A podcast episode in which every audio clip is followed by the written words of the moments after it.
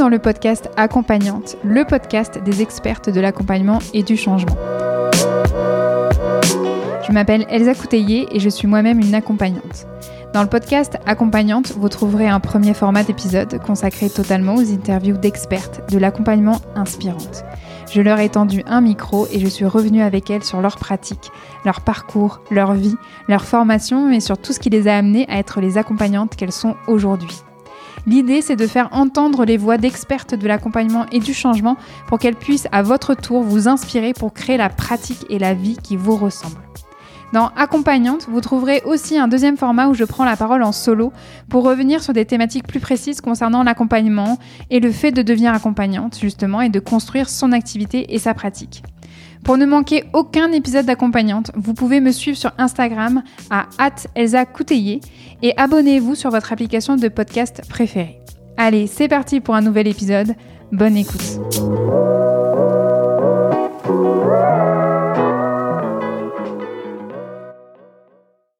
Bonjour et bienvenue à vous dans ce nouvel épisode Interview d'accompagnante.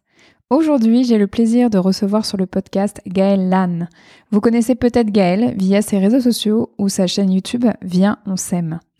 Gaëlle est une accompagnante love coach, coach en relations amoureuses, créatrice de contenu, chef d'entreprise. On revient justement ensemble tout au long de l'épisode sur ses différentes casquettes et sur l'évolution de sa posture. Si j'ai eu envie de vous faire entendre la voix de Gaëlle, c'est que je la suis de loin depuis de nombreuses années et que je l'ai vue évoluer au fur et à mesure du temps et que vraiment son évolution euh, est impressionnante et euh, inspirante et que pour moi c'est vraiment un modèle, non seulement dans la posture d'accompagnante mais aussi dans la posture entrepreneuriale. Je me rappelle très bien de sa toute première chaîne YouTube et de son blog quand elle était accompagnante en hypnose. Et j'appréciais déjà à l'époque sa manière de créer du contenu et surtout son côté passage à l'action.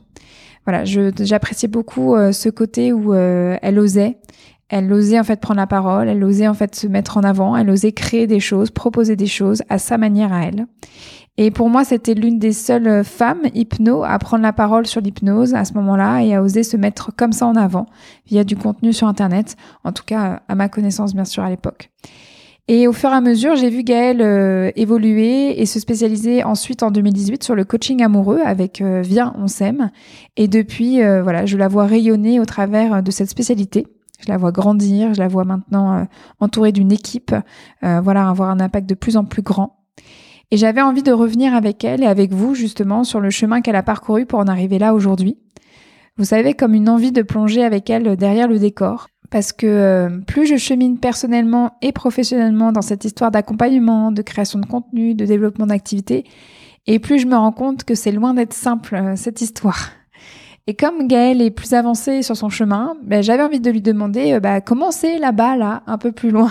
Alors avec Gaëlle, euh, on a parlé de plein de choses, comme euh, de sa vie avant d'accompagner, de sa rencontre avec l'accompagnement, d'ikigai, de passage à l'action, du coaching amoureux bien évidemment, mais aussi et surtout de sa posture, de ses postures, du fait d'être chef d'entreprise.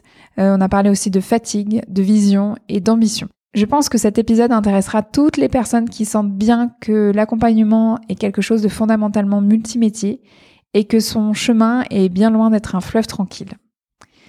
Et sinon, avant d'aller plus loin, je vous rappelle qu'Accompagnante est un projet, une communauté, une accompagnante en elle-même que je porte depuis décembre 2020. C'est un espace sécurisé, sécurisant pour donner le micro à des accompagnantes invitées inspirantes. Un espace aussi pour moi où je vous partage ma pratique, me livre et vous accompagne. Accompagnante existe grâce à vos oreilles et à vos mots doux. Donc euh, là, on est, on est à plus de 16 000 écoutes depuis euh, le début. Donc merci, merci beaucoup. Et si vous aimez Accompagnante et si vous désirez l'aider à grandir encore plus, vous pouvez mettre des paillettes dans mes yeux et du soleil dans mon cœur en vous abonnant, en laissant une note et ou un avis sur iTunes, euh, sur Apple Podcast ou directement sur ma fiche Google Maps. C'est tout à fait possible. Et vous pouvez aussi, ben voilà, euh, le partager autour de vous. Merci, merci, merci à vous. Je vous souhaite une très bonne écoute avec Gaëlle Lannes et je vous dis à très vite pour un nouvel épisode. Bonjour Gaëlle.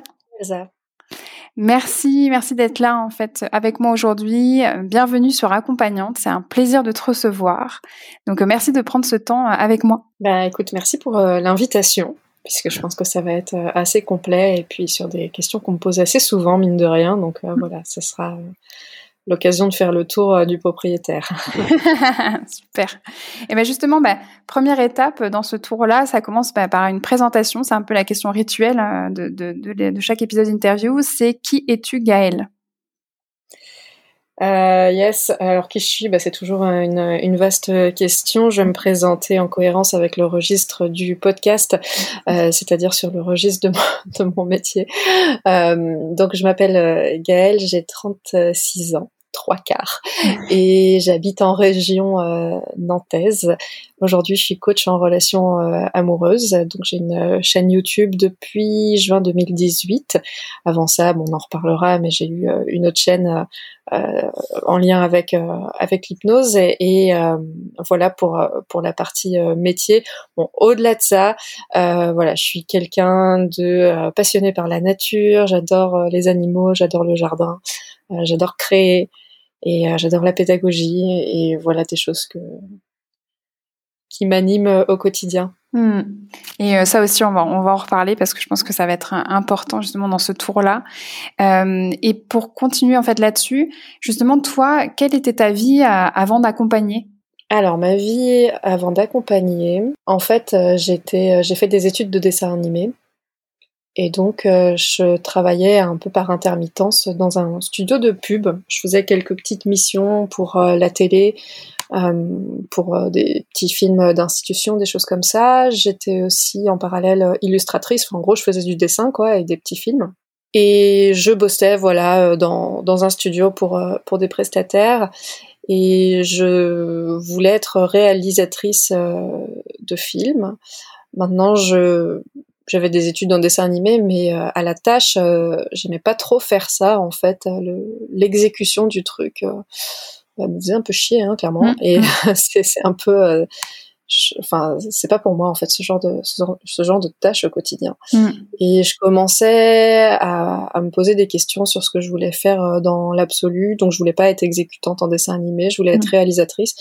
Et puis en fait, j'ai commencé à me dire bon Admettons que je sois réalisatrice, d'accord, mais quand même, au service de quoi je vais être réalisatrice? En fait, je mhm. commençais à me poser des questions de sens et de valeur, et je voyais que la plupart de mes collègues, en gros, soit ils faisaient des petits courts métrages qui étaient hyper sympas, euh, artistiques, on a hyper envie de faire, mais c'est des galères euh, parce que c'est énormément de travail, il y a jamais de budget, enfin voilà, c'est mmh. euh, c'était pas du tout confortable.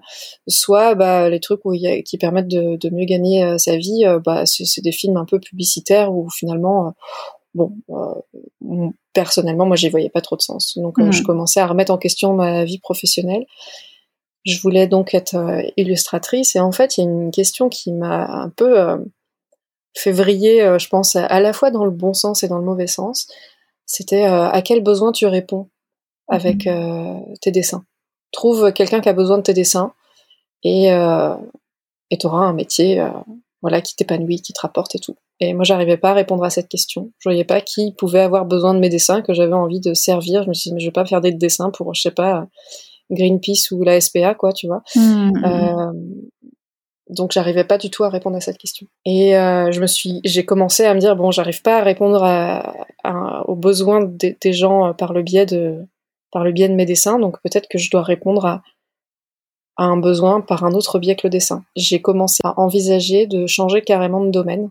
Hmm. Je me sentais pas utile en fait à partir du moment où j'ai, je, me suis posé cette question. Je me, je me sentais pas utile pour euh, pour la société et puis enfin même pour moi dans mon rapport à, à l'utilité.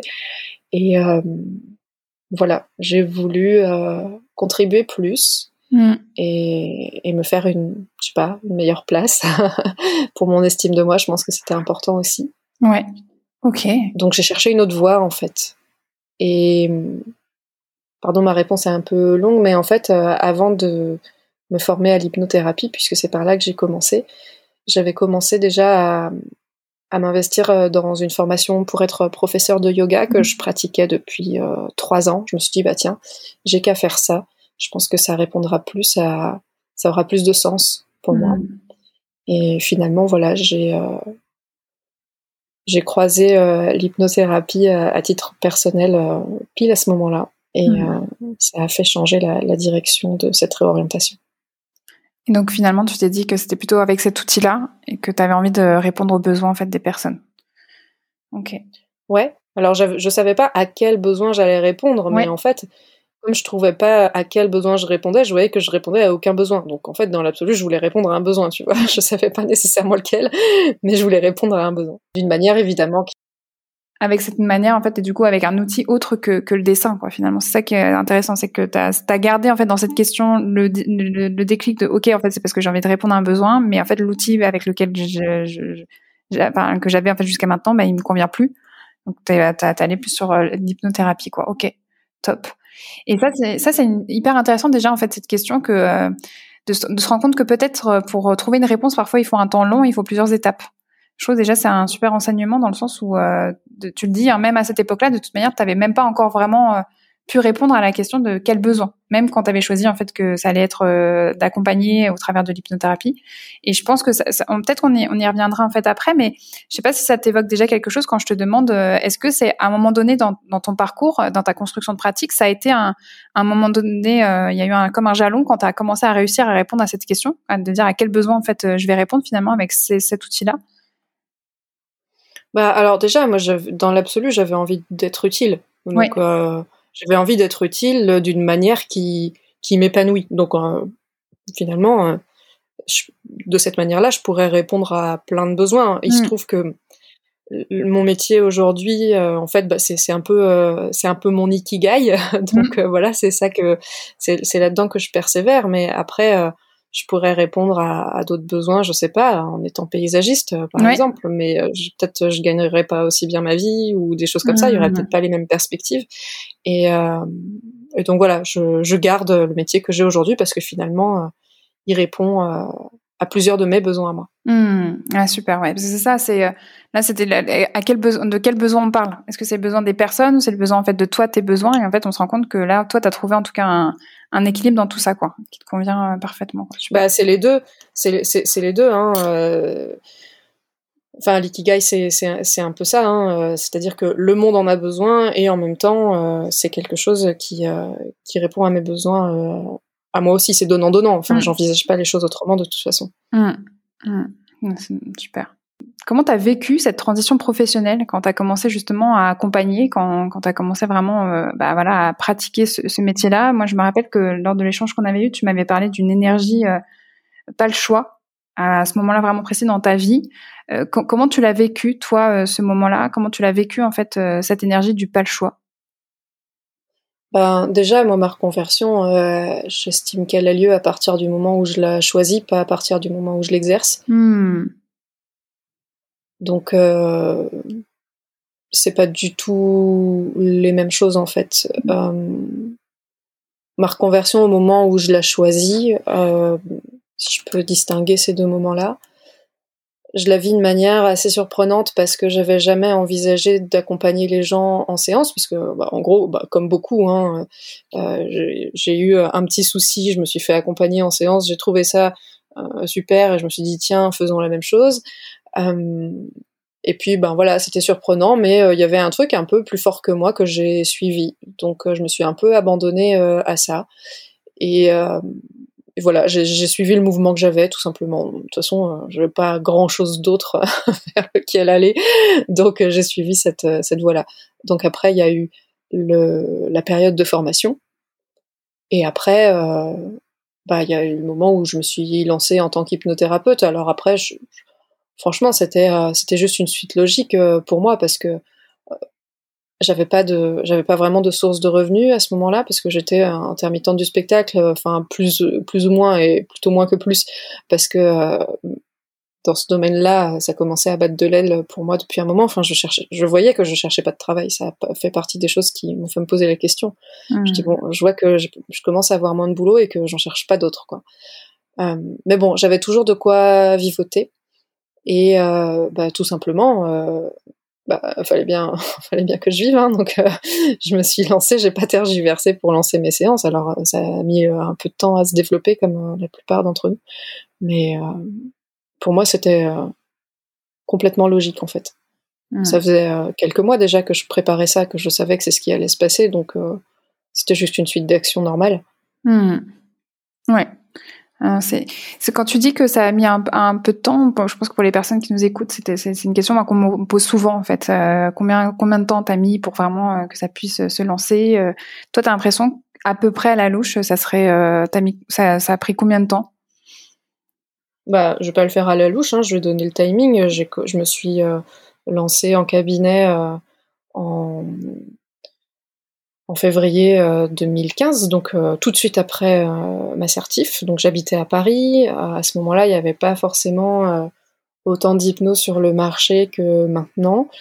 Il y en avait déjà, hein, évidemment, mais sur Google Maps, il n'y avait pas encore grand monde qui avait eu ce réflexe de se référencer sur Google Maps. donc moi, j'ai commencé à trouver mes premiers clients comme ça.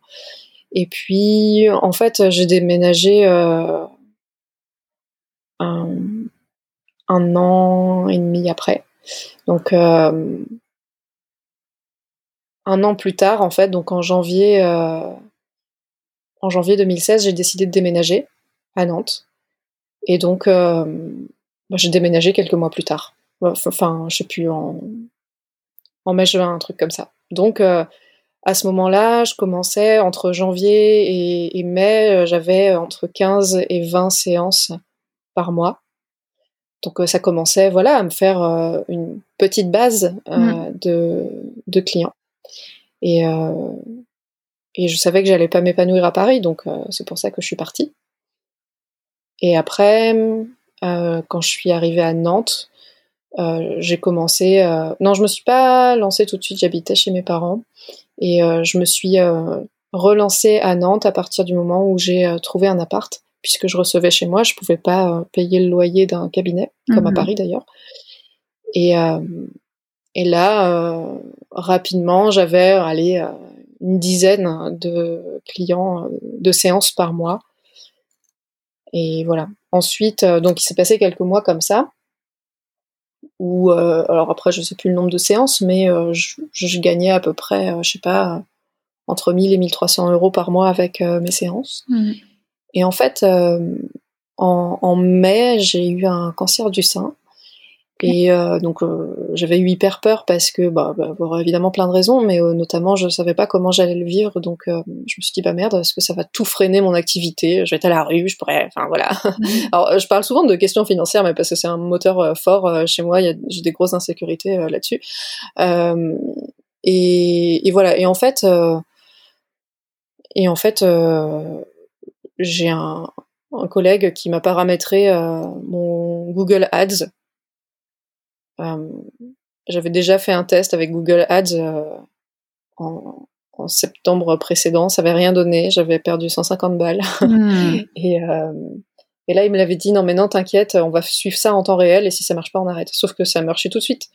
Et en fait, à partir de là, j'ai eu mon cabinet rempli, mais genre à plusieurs semaines d'avance. Hmm et, euh, et ça n'a jamais euh, ça n'a jamais vraiment désempli. Donc euh, voilà. J'ai alimenté Google Ads pendant quelques mois et puis après je l'ai fait. Mais c'est vraiment ça qui a été le déclic pour moi. Ça a été de, de bien le paramétrer. Et c'est avec ça que moi que j'ai j'ai pu vraiment décoller quoi. Et je faisais je faisais quasi un temps plein enfin j'avais quatre jours quatre jours de séance par par semaine voire cinq Ok. Et donc, pour venir sur la chronologie, ça, ça, c'était à combien de temps après vraiment ton installation? Bah ça, c'était en 2017. Ouais. D'accord. 2017, donc euh, voilà, euh, deux ans et demi, on va dire. Ok. Ok. Pour la pour la réponse courte. mais, mais, je, trouve c'est hyper intéressant d'avoir de donner ces, ces ordres euh, d'idées en fait aux personnes parce que c'est une question qui revient beaucoup. très bien. Et tu as quand même en fait euh, dit que tu avais eu un cancer du sein et que tu t'es posé la question comment tu allais vivre en fait par rapport à ton activité. Par conséquent, comment comment ça s'est passé finalement? Bah ça s'est presque pas passé, euh, ça s'est passé comme une lettre à la poste, le traitement il s'est bien passé donc en fait euh, parce que j'avais plus de cheveux et que j'étais un peu tout le temps en pyjama et que voilà, je faisais pas la meilleure figure professionnelle, je pense, pendant cette période. le reste, ça s'est ça s'est bien passé. Ok, parce que ça c'est aussi quelque chose d'hyper fort là, qui, ce qui peut être transmis comme une sorte de modélisation, c'est que euh, moi je, je, reçois quand même des accompagnantes qui me disent, euh, je suis l'impression d'être dans un syndrome de l'imposture, je vais pas bien moi-même, je suis pas, euh, je suis pas en gros, je suis pas le Dalai Lama en gros quoi, quelque part. Mm. Est-ce que du coup, je suis quand même en fait une bonne, une bonne personne, une bonne accompagnante? Est-ce que je suis légitime à accompagner, même si j'ai pas, je suis pas au top de ma forme, que ce soit émotionnellement, physiquement, même même des accompagnantes par exemple qui sont en naturopathie, qui viennent en fait parce que là en séance travailler sur le fait que elles ont un problème avec leur image par rapport à leur poids et qu'elles se sentent pas légitimes de donner des conseils en fait euh, sur la naturopathie parce qu'elles ont elles sont elles sont en surpoids. Euh, toi, ça a été ça a été un, questionnement ou pas du tout? Euh, Plus ou moins, euh, plus ou moins. Alors, je rappelle que moi, j'ai commencé à être love coach, j'étais célibataire. Hein. ouais, ça, je en parler. ouais, ouais c'est vrai. Euh, plus plus ou moins. Maintenant, euh, j'ai quand même, j'ai pas trop un truc de perfectionnisme euh, non plus. Je suis quand même euh, partisane du mieux vaut fait que parfait. Ok. Et du, j'ai pas tout pigé dans la vie, mais il y a quand même des trucs que j'ai pigé. Je peux toujours aider les gens qui l'ont pas pigé. Ok.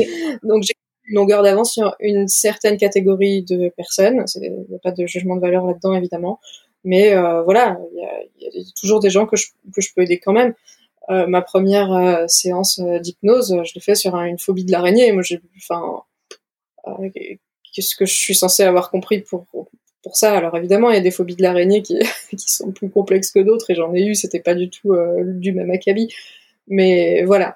Après, ça a fait partie aussi de, des raisons pour lesquelles j'ai pas continué dans, dans, dans l'hypnose parce que je, ça me faisait un peu chier qu'on qu'on vienne me voir pour un outil alors, Il y a des hmm. gens qui sont confortables avec ça, mais pas moi. Et, euh, et voilà, moi je considérais que j'avais d'autres choses à, à transmettre, parce qu'en fait, euh, moi mon truc c'est plus trans transmettre que euh, accompagner euh, au niveau thérapeutique. Il y a un truc aussi qu'on peut déjà entendre hein, dans, dans, tout ce que tu nous partages, c'est que je, on, on, on, en avait un petit peu parlé la dernière fois, c'est que il y a, y a, vraiment, je sens un accès assez aisé au passage à l'action chez toi. Et, euh, et d'ailleurs, quand on en avait parlé, tu m'avais dit un truc, je, ça m'avait euh, fait un tilt. Tu m'as dit, c'est en plus c'est quelque chose que tu entretiens. Euh, comment tu fais pour toi pour entretenir ton passage à l'action? À nouveau, je pense que ça peut être hyper intéressant pour les personnes qui nous écoutent, parce que justement, quand tu es sur cette notion de je me lance ou je me lance dans une pratique qui me ressemble vraiment, on est sur des notions de passage à l'action. Ouais, qu'est-ce que ça t'évoque quand je dis passage à l'action, le fait d'entretenir passage à l'action chez toi? Ouais. Bah déjà, je reviens sur le mieux vaut fait que parfait. Ouais.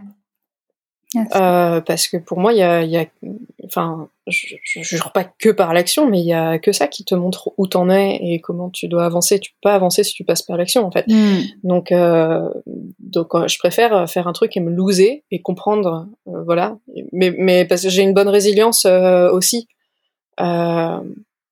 donc, je, en général, quand je me foire, j'ai quand même une bonne capacité à rebondir derrière. Je sais que c'est une de mes forces aussi, enfin, avec la responsabilité. Donc, euh, je, prends beaucoup la responsabilité de ce qui m'arrive. Mm. Euh, enfin, ça n'a pas toujours euh, été le cas et j'ai forcément des angles morts, mais globalement, globalement, oui, je passe facilement à l'action.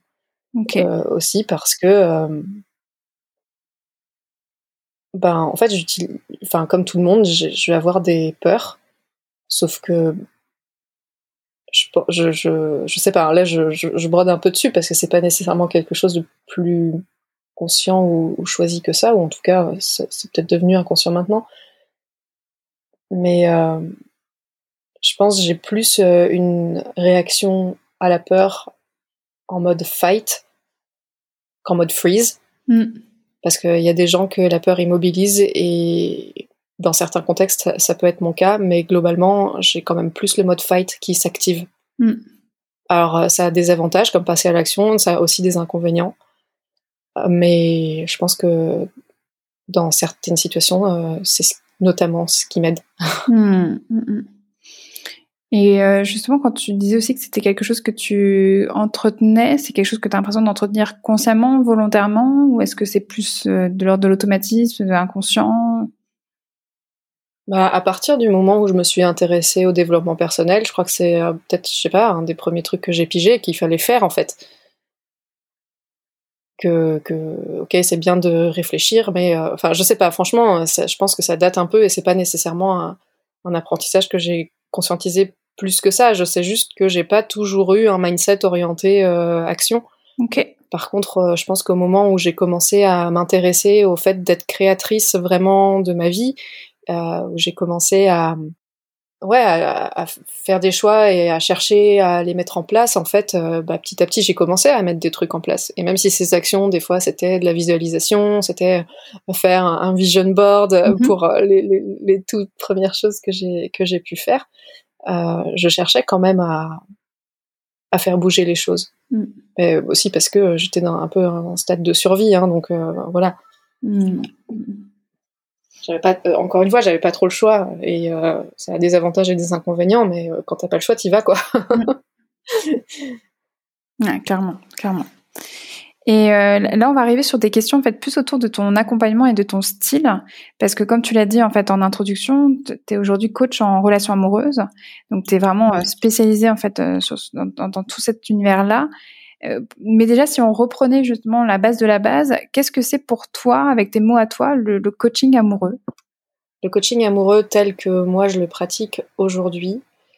Alors, déjà, il y a du coaching, mais moi j'ai quand même vachement une posture de mentor, même si je suis pas très à l'aise avec ce mot-là, dans le sens où le coach il questionne et le mentor il va plus transmettre ses connaissances, ses expériences et tout. Et moi, je suis assez à cheval entre les deux, mais quand même plus à l'aise dans la position de transmission que de coaching.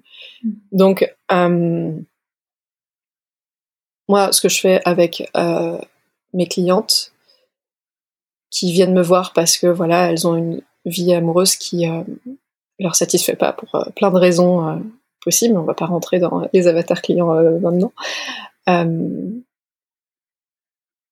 cherche à les comprendre, je leur pose des questions pour, euh, pour les aider à prendre du recul, parce que très souvent elles sont prises vachement dans l'émotionnel, il y a beaucoup de conflits intérieurs, beaucoup de peur. Et en fait, euh, je les aide à sortir de cette confusion-là et à gagner en clarté pour que vraiment elles puissent euh, être le point de départ de leur relation. Alors elles le sont quoi qu'il arrive, mais être un point de départ de relation qui Voilà, parce qu'elles sont le point de départ de relations qui marchent pas. Donc, je, les, je leur fais revoir certaines bases. Et, euh, et en fait, moi, mon truc, c'est de leur apprendre à être en relation avec l'autre, mais sans s'oublier elle-même.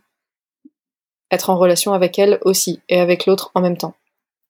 Parce que je vois que euh, dans les profils que j'ai autour de moi, c'est euh, beaucoup ça. Soit, soit je suis euh, que avec l'autre, je suis dans la dépendance affective, soit je suis que avec moi, mais l'autre il est, il est plus là. Et moi je leur mhm. apprends à trouver une sorte de, de juste milieu. Donc, coaching amoureux tel que je le pratique aujourd'hui, bah déjà il consiste en ça. Maintenant dans les méthodes, euh, voilà, je euh, si tu veux, je fais pas du coaching trop dating, c'est pas du coaching séduction, tu vois, si on peut le définir parce que mon coaching amoureux n'est pas, mais bah, ce n'est pas ça. Hmm. Moi, je les aide beaucoup à développer les leurs compétences relationnelles. Donc, il y a effectivement euh, la reconnaissance et la gestion de leurs émotions, même si j'aime pas trop le mot gestion. Euh, et après, les compétences donc de communication, de discernement, euh, d'affirmation, toutes ces choses-là. Hmm, donc, c'est pas mal ces compétences-là que je leur fais que je leur fais bosser. Ouais, ah, super. Et quand tu dis que tu es plus mentor, en tout cas plus dans la transmission, c'est que euh, c'est que tu vas être plus sur la sur, euh, les accompagner en fait. Euh, tu vas leur donner des éléments psychopédagogiques, tu vas leur transmettre des grilles de lecture, des théories, ou ou tu vas leur faire faire des exercices, des expériences en fait introspectives, ou est-ce que tu vas vraiment passer là c'est plus pas la posture de coach du coup par le questionnement qu'est-ce que ça veut dire concrètement pour toi quand tu dis que tu as plus cette, cette ce côté en fait mentor de transmission? Bah, en fait, euh, je vais leur proposer moi quelque chose. Donc, effectivement, ça peut être une grille de lecture, ça peut être un questionnement que je leur propose, mais c'est juste, c'est pas toujours un questionnement euh, individuel. Et euh, voilà. je sais faire du questionnement individuel, mais je, je, vais leur proposer parce que aujourd'hui je fais du collectif parce qu'en fait en séance individuelle, je vois que tout le monde a les mêmes problèmes. Hein, donc, mm. mais en fait, c'est plus moi qui vais leur proposer quelque chose je vais leur proposer des connaissances, je vais leur proposer des expériences et des exercices pour qu'ils puissent prendre, gagner en conscience en fait, et, comprendre des choses. Et, euh, dans les grilles de lecture, il y a évidemment des choses aussi pour euh, faire des, des choix qui leur correspondent, pour euh, pour passer à l'action, on reste pas juste sur la théorie dans ce mm. que je transmets, mais ça reste des choses que je transmets. C'est des choses qui viennent de moi que je mets à leur disposition. Mm. Et là où je suis le plus à l'aise, c'est donc de leur transmettre ça et après de recueillir leur retour d'expérience et de rebondir là-dessus. Ok, ok, super intéressant, top. Et justement par rapport en fait au coaching amoureux, comment tu en es venu à te spécialiser sur ce sujet-là en particulier? Ben en fait, euh, quand moi j'ai toujours voulu être prof en fait. Et euh, quand j'ai euh, quand je me suis formée à l'hypnothérapie, je me suis dit ah bah cool, je vais pouvoir être pas prof de yoga mais prof d'hypnose. Alors peut-être je pourrais, je sais pas, être superviseur à l'arche, j'en sais rien. Euh, bon, en fait, euh, non. et, euh, et donc, tout de suite, j'ai, je me suis formée au blogging parce que j'avais vu un mec qui disait Vivez la vie de vos rêves grâce à votre blog. C'était Olivier Roland. Oui. Et donc, j'ai, fait sa formation et je me suis dit Bah tiens, je pourrais être prof d'hypnose à travers mon blog. Et donc, c'est, c'est ce que j'ai commencé. Sauf que, en fait, bah assez rapidement, euh, j'ai vu que je trouvais pas trop mon compte dans l'hypnose. Alors j'avais pas de plan B, hein, donc euh, je restais dedans. Mais finalement, ça, je, voyais que c'était pas tant ma place que ça et que je cherchais pas à m'améliorer là-dedans, que je cherchais pas à approfondir euh, ma pratique. Et en fait, donc j'étais accompagnée par par Laurent Bertin sur son offre collective. Et il se trouve que voilà, j'avais aussi, en plus d'une d'une situation financière désastreuse, j'avais aussi une, vie affective désastreuse moi-même. et ça faisait partie des sujets récurrents, ces deux choses-là, avec euh, dans l'accompagnement de, Laurent. Et, euh, et un jour, il m'a dit, bah, tiens, euh, alors que j'étais en train de, de me plaindre que j'avais tout pour moi et que j'étais toujours célibataire et que je comprenais pas pourquoi. et il m'a dit, bah, pourquoi tu ferais pas un blog qui s'appelle Je n'ai joli mais seul parce que j'en avais marre de mon blog actuel. Mm. Et euh, je me suis dit, ouais, ok, euh, bon, c'était rigolo. Bon, en fait, au final, ça a fait son chemin et euh, je l'ai pas appelé comme ça, mais, mais je me suis dit, bon, je suis très très loin d'avoir tout pigé là aussi et j'ai beaucoup de chemin à faire maintenant, mine de rien. J'ai quand même eu pas mal d'expériences amoureuses, j'ai quand même compris des trucs et je peux toujours les transmettre aux personnes qui, qui sont aujourd'hui, je sais pas, moi il y a trois ans, quoi, un mm. truc comme ça. Donc ça a été mon positionnement de, départ. Donc j'ai arrêté mon blog et j'en ai créé un autre en fait. J'ai créé, je suis partie directement sur une chaîne YouTube, donc qui est la chaîne YouTube actuelle. Ouais. Et euh, je me suis dit bon, ben quitte à accompagner les meufs là-dedans, bah je vais m'y, je vais m'y former spécifiquement. Et là j'ai fait une formation de coaching amoureux. Donc c'est parti de là. Ouais, ah, super. Et justement, ça, on revient à ce que tu disais un peu plus, euh, un peu plus tôt sur euh, le fait que t'avais, enfin, tu t'es spécialisé alors que, en fait, t'avais pas trouvé toutes les solutions encore pour toi, que t'étais encore célibataire. Ça, comment tu, tu l'as vécu? Est-ce que ça a été euh, un questionnement ou soit pareil, en fait, t'as réussi à le traverser et à avancer et à te, mettre dans l'action? Bah, ça m'a pas empêché d'avancer, ça m'a pas empêché de me lancer. Il y avait un truc avec lequel j'étais pas hyper à l'aise, c'est juste que ça ne me freinait pas mmh. dans ce que j'entreprenais. C'était une petite zone d'ombre, euh, voilà, que euh, j'ai bossé en coaching. Euh, voilà, et en plus j'étais mal à l'aise parce que des fois on, on, faisait un peu miroir de ça, ouais. mais toi, tu, tu, voilà, tu fais bien Sam, mais, mais toi, t'as as, quelqu'un ou pas? Genre un peu gage de qualité, quoi. Ok. et évidemment, je le vivais pas bien quand on, quand on me disait ça parce que j'avais pas la sensation d'être une mauvaise professionnelle euh, pour autant.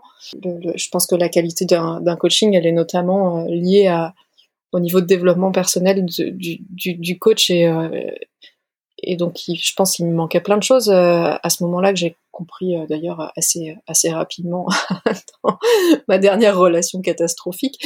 Euh, je suis suis pas suis pas arrivée, hein, c'est pas pas ce que je veux dire, mais mais avec cette relation-là, j'ai quand même compris pas mal de choses et ça a été aussi une aide pour, pour mm. accompagner les gens. Ah. C'était un peu la honte aussi parce que je me suis dit putain, euh, je suis euh, je suis love coach et je me tape euh, la pire relation de ma vie quoi. Mm. Ouais. C'est ce questionnement là de, de, de, de, te demander toi Gaëlle t'en es où? Ça venait de tes accompagnés ou ça venait de tes pères ou de d'autres personnes? Non, ça venait de, je pense, non, je sais pas, des abonnés, des gens que je croyais, que je croisais, que je croyais aussi, mais des gens que je croisais. Euh, non, alors on, me le mettait pas dans la tronche euh, tout le temps, hein, mais euh, de temps en temps, oui, oui. un petit commentaire par-ci, sur YouTube, machin. Ok, ça marche. Et, euh, et justement, tu as, nommé en fait le nom euh, de ta chaîne, c'est Viens on s'aime. Euh, Qu'est-ce que ça veut dire pour toi, Viens on s'aime? Alors je précise pour les personnes qui nous écoutent que s'aime est écrit à S-E accent grave M-E. Euh, ouais, qu'est-ce que ça veut dire pour toi, Viens on s'aime? Bah déjà, il faut savoir que c'est le dernier de la caisse de jeux de mots qu'on a écumé avec une copine. J'ai trouvé un nom de chaîne. Je ne trouvais pas, c'était infernal. tout était cucu, euh, pas original, machin. Et elle m'a proposé ça. Euh, Tiens, qu'est-ce que tu penses, viens en scène Et je me dis ah ouais. Et, euh, et viens en scène. Pourquoi, pourquoi SEME Parce que parce que j'utilise souvent l'expression de ah voilà, bah je sème une graine et puis oui. moi j'aime bien l'idée de semer des graines dans le développement personnel en fait. Euh, et voilà, je suis très en lien avec euh, la nature et c'est aussi en lien avec euh, ma, ma, vision hein, parce que voilà, moi je peux pas être une actrice directe de, de, du refroidissement climatique. Mm, je vais pas sauver les ours polaires et, et compagnie et donc dans ma vision il y a aussi l'entreprise que je crée, elle va aussi être au service de, de la nature et donc il y a tout un univers en fait autour de, autour de, ça. Euh, je fais plein de métaphores autour euh, du, du, du, jardin. Euh, donc, enfin, ça s'est développé petit à petit. Hein, c'était pas hyper stratégique au début. Au début, je pense que c'était voilà un petit jeu de mots sympa comme ça, et puis que j'ai étoffé au fil du temps. Ok. Mais bien, on s'aime, c'est ça en fait. C'est on s'aime, on sème des, des graines d'amour en fait, mmh, mmh, ici mmh, et là, en soi, et puis autour de soi aussi. Et, et c'est vrai que tu m'avais dit, ça vient avec quelque chose d'autre que tu m'avais dit sur. Euh, euh tu, tu, tu m'avais dit, ouais, j'ai trouvé mon endroit, ma posture évolue dedans. Mais en gros, tu me disais, je suis sûre de mon projet, je suis sûre du projet. Qu'est-ce que ça voulait dire pour toi? Bah, je reviens à ce truc euh, d'ikigai. Ouais, c'est ça. Le monde, a... enfin, je veux dire, on est sur une niche, la relation amoureuse. Il y a vachement de une marge de progrès assez phénoménale. Hein. Euh, donc euh, le, monde en a besoin, oui, en mm. effet. Je mm. pense que euh, le monde en a besoin encore pour un petit moment.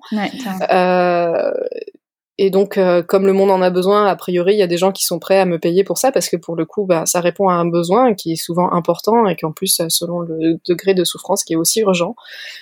J'ai, je me suis formée et comme j'aime ça, bah voilà, le fait que j'aime ça et enfin j'apprends aussi à, à, trouver ce que j'aime hein, dans mon métier parce que j'aime pas tout faire mm. mais euh, ça reste euh, voilà transmettre euh, ces, des choses autour de ce thème là c'est quelque chose que j'aime et manifestement je le fais bien donc en fait ça coche ces quatre cases là ouais. il y a plein d'autres choses pour lesquelles je pourrais payer ou pour lesquelles je serais douée ou pour lesquelles que j'aime ou dont le monde aurait besoin mais qui regroupent les quatre mmh.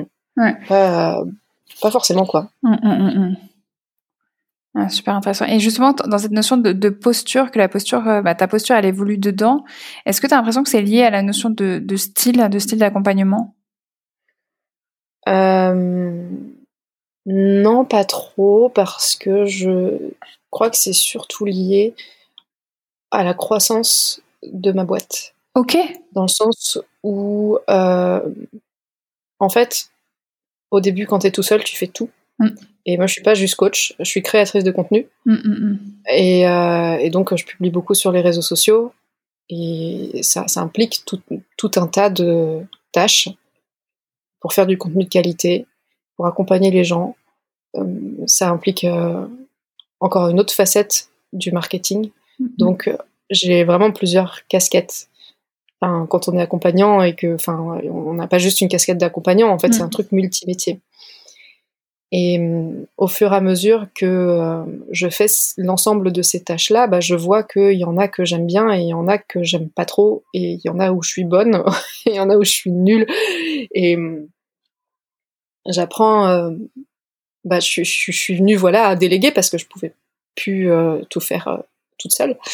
Et euh, l'idée avec la délégation, c'est de se concentrer uniquement sur euh, ce sur quoi on est bon, ce pourquoi mm. on est bon, ce pourquoi même on est génial.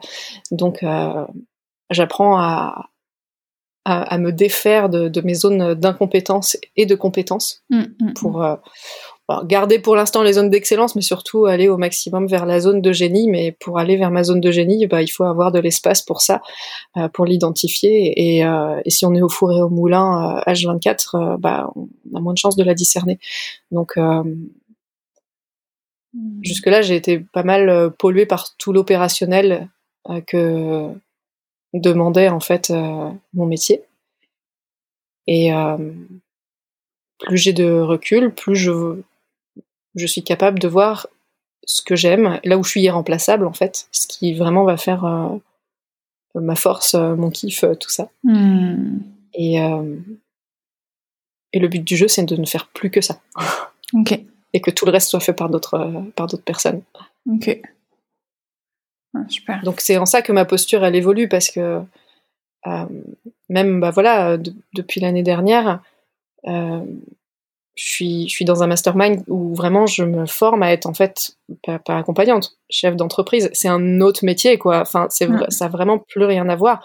Moi le truc accompagnant je le laisse un peu de côté maintenant. Hmm. et et je vois les avantages et les inconvénients que je trouve dans cette nouvelle posture de, chef d'entreprise. Hum, et en l'occurrence, le fait d'être visionnaire du, projet, euh, enfin, je pense que et en plus euh, dans, mon test Gallup, euh, je, je, visionnaire en force numéro un, donc mmh. donc si je peux être que visionnaire et puis que tout le reste soit fait par quelqu'un d'autre, à part quand je parle devant la caméra, ça me va. ouais, ouais. Ouais, c'est pas intéressant, ouais. Parce que c'est ça, c'est vrai que moi j'ai pu, j'avais, j'avais créé une confiance entre posture et style, mais euh, d'ailleurs sur la notion de style, même, même c'est intéressant là quand tu dis que tu te détaches finalement de plus en plus de la posture d'accompagnante et que de plus en plus tu vas aller sur la posture de, de, de, de chef d'entreprise. Mais quand même, entre, dans tout ça, est-ce que quand même aujourd'hui, tu dirais que quelque part dans toute ton évolution, tu as, as, fini par trouver ton style d'accompagnement euh, ta manière d'accompagner qui ne ressemblait qu'à toi ou vraiment t'injecter en fait quelque chose euh, qui, qui, ne tenait, enfin, qui ne venait que de toi et qui crée en fait du coup une, pratique qui te ressemblait vraiment. Est-ce que tu as eu l'impression que tu es passé par ça euh, ou pas du tout? Bah ouais, je pense que ça, ça se développe, euh, ça se développe vraiment. Enfin, cela dit, je pense que j'ai aussi une force dans mon projet parce que et ça, je, je vois que pas tout le monde l'a en fait, c'est que bah, à la base, je suis du milieu artistique et mhm. que moi, mon kiff, c'est de créer, c'est de créer des univers et que j'ai un univers personnel qui est cultivé depuis que depuis longtemps. Donc, euh, Viancem a un univers euh, très particulier avec euh, voilà un vrai code couleur, euh, des des, des, des, dessins, euh, il y, a, y, a, y, a, un style de propos et tout.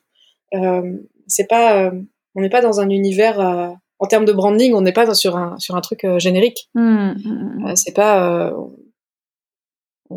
Enfin, si, si quelqu'un copie Viancem, je pense que ça va se voir. Donc, euh, parce qu'il y a des il y a des éléments qui sont très très caractéristiques. Alors, je me suis fait aussi accompagner là-dessus, mais c'est vrai que voilà, j'ai des compétences qui font que ça a pu euh, être euh, bah, plus facile pour moi de de mettre le paquet sur ce qui me différencie là-dessus. Alors, c'est pas c'est pas que visuel, mais là aussi dans les coachings que j'ai pris, dans mes coachings business, enfin à chaque fois, c'était euh, comment tu peux être le plus toi possible. J'ai mon coach euh, une fois qui, m'a dit bah écris un email ou euh, bon vas-y tu tu l'envoies pas à la fin mais tu, fais du 100% Gaël. Je fais ok je fais un email je fais du 100% Gaël. alors je fais mes blagues je mets mes gros mots partout. Et il me fait, ça, t'es contente de cet email? C'est genre, c'est vraiment toi? Je fais, bah ouais. Il fait, ok, maintenant, envoie-le. Je fais, euh, je sais pas. fais, si, si. Donc, je l'ai envoyé. Et, euh, et j'ai eu des retours positifs, j'ai eu des retours négatifs, évidemment. Il y a plein de gens qui ont arrêté de me suivre. Enfin, plein, enfin, j'ai même quelqu'un qui m'a dit, je peux te donner un conseil pour, pour tes emails? Je suis, bah non. je l'ai refusé. je savais sur quoi elle allait rebondir. je veux pas de conseil, en fait. Euh, je, je, savais en fait que ce, ce mail-là, il avait fait réagir parce que euh, parce qu'il était clivant, mais justement parce que ce coach-là, il m'a poussé à cliver en fait, à, à m'affirmer et à justement euh, créer des des, euh, des, des trucs qui étaient vraiment moi. Par exemple, alors, je le fais un peu moins dans mes vidéos maintenant parce que je, je, tourne un peu un peu plus vite, mais dans mes vidéos, comme je les tourne que en extérieur et j'y tiens, bah, souvent il y a des trucs, euh, des avions, des oiseaux, des machins. Et, euh, et ça, euh, du coup, ça me déconcentre. Et, ça, c'est des choses que je laisse au montage. Hmm. Et moi, je, je, je vais laisser des erreurs au montage. Je vais pas faire un truc super clean, mais parce que je trouve ça marrant. Et il y a plein de gens, ça les dévie Mm. de, de mon message. Et ma mère, elle m'a dit, je sais pas combien de fois, ouais, je pense que tu devrais pas euh, laisser euh, des trucs comme ça. Je dis, bah si, bah moi je vais les laisser. Hmm, hmm, hmm. Donc en fait, euh, à partir de, du moment où je trouvais des trucs qui me faisaient marrer, même si les gens ils aimaient pas, j'étais bah non, balèque, je les garde parce que moi ça me fait marrer. Donc j'ai pas pris leurs conseils sur, sur ces choses-là. En fait, je n'ai pris des conseils que des gens qui étaient meilleurs que moi en marketing. Ok. Et euh, tous les tout ce que me disaient euh, mes abonnés, mes clients et machin, je, je- je m'en foutais en fait. Mhm. Alors, euh, sur le feedback du, du, de- du fond de l'accompagnement, ça c'est autre chose. Mais en termes de style, j'écoutais personne sauf euh, sauf mes coachs. Hmm. Oui, c'est ça, c'est ce que tu dis, c'est que en plus là, ça, tu l'as dit à plusieurs reprises, c'est que tu t'es quand même fait accompagner tout au long du chemin, quoi. J'entends en fait euh, Oui. que ça Depuis soit le début. Ouais, depuis le début, ouais, c'est ça. hein, ça a été euh, Mm. ok. Ça a été tout, ça a été euh, toujours sur des personnes qui étaient dans l'accompagnement ou vraiment tu as eu du 100% marketing ou d'autres d'autres experts ou expertes qui n'avaient rien à voir avec la thématique de l'accompagnement? Bah, après, j'en ai pas eu 15 000 non plus. hein. Euh, Il y a eu Laurent Bertin euh, pendant, euh, pendant un petit moment quand même. Hmm. Euh, après, j'ai pris. euh, Après, après c'était du coaching business, ouais. Ok, ok. Au-delà des, des formations. Après, enfin voilà, après c'était des formations de, de cœur de métier, mais sinon pour développer mon activité, c'était du coaching business. Ok. Hmm. C'était des personnes qui avaient, euh, qui, qui étaient euh, spécialisées sur les personnes, sur l'accompagnement des, euh, des accompagnants et des accompagnantes, thérapeutes ou autres. Ou ouais. Ouais. ça- Ouais, ouais. Ok, d'accord. Bah, c'était, enfin voilà, encore une fois, il y en a, il y en a pas eu plein. hein. Il y a eu Laurent, après il y a, il y a eu Gurvan, et puis maintenant je suis chez Romain Collignon. Donc voilà, j'ai eu, j'ai eu un peu trois phases quoi. Hmm, ok, ok, très bien, super. Et euh, justement, tu- ce que tu disais hein, dans, dans, dans, ce, dans ce changement de posture, euh, moi, j'ai- moi j'ai vu sur ton, sur, dans ta bio en fait Instagram que tu as, inscrit en fait euh, donc euh, love coach et entrepreneur. Ouais, pff, je sais jamais trop quoi mettre dans ma bio Instagram, j'ai testé ça, mais euh, je sais Ok. pas. Ok, parce que moi j'allais te poser la question, c'est est-ce que ça a été important pour toi? En quoi c'était important pour toi, tu vois, de, de mettre ces deux ces, ces, ces deux facettes de toi en avant, euh, ou est-ce que c'est parce que tu savais pas trop euh, quoi dire ou comment le dire? Non, en fait, euh, franchement, pour le coup, c'est vraiment un test parce que des Ouais. fois, voilà, je- j'essaie de me définir par des trucs. Je vois aussi moi l'effet que ça me fait de, de mettre ces trucs-là. Hmm. Euh, en fait, euh, j'ai j'ai pas non plus envie d'être identifiée vraiment comme coach parce que, comme je te disais, ben, petit à petit, je m'éloigne de ce de, de vraiment cette posture-là. Donc, euh, je cherche à, à me définir autrement. Ouais. Et euh, j'allais pas mettre chef d'entreprise, si CEO devient ONSEM, enfin je pourrais, mais voilà, j'ai mis ça pour dire que j'étais pas, Mm. j'étais pas juste coach, parce qu'avant j'étais juste coach, enfin pas que, parce que je l'ai jamais été juste coach, j'ai toujours été finalement coach et créatrice de contenu à côté, mais maintenant il y a quand même, il y a quand même autre chose, et en fait, y a, si ça, ça vient aussi du fait que euh, maintenant je délègue le coaching, c'est plus moi qui coach. Mm. Donc, euh, je suis plus coach en fait. à part, euh, à part le fait que c'est- toujours moi qui apparaît euh, publiquement sur sur ma chaîne. Donc, je suis quand même, je suis quand même un petit peu coach. Mais mais vraiment, la, la tâche de coaching maintenant, c'est Stéphane qui qui prend le relais. Et moi, je veux aller vers d'autres projets. Donc, au fur et à mesure que je délègue, bah forcément, je peux plus vraiment dire que je suis love coach, même si c'est un peu une facilité, mais je, je teste d'autres choses. Hmm. Ça, c'est un peu du working progress. Ok. Ouais, ok. Et, et finalement, par rapport à tout le chemin que tu as parcouru, tout ton chemin d'évolution euh, qui t'a amené là où, où tu en es aujourd'hui, comment globalement tu as vécu tout ça, tout ce cheminement là, depuis euh, le tout début, début euh, de, de, bah, voilà, de, de toi en fait qui te forme jusqu'à aujourd'hui C'était comment en fait? C'était un long fleuve tranquille euh, C'était évident C'était c'était fluide euh, Voilà, je sais pas, c'était comment pour toi? C'est très fatigant. C'est- je trouve ça très difficile. Hmm. Vraiment, euh, c'est pas du tout un long fleuve tranquille, mais alors tout sauf ça, c'est les montagnes russes. Mm. Avec euh, quelques périodes de succès, quelques périodes au fond du trou, et puis entre-temps, euh, tu sais pas trop comment tu t'appelles. mais ouais, je trouve ça très difficile. Ouais.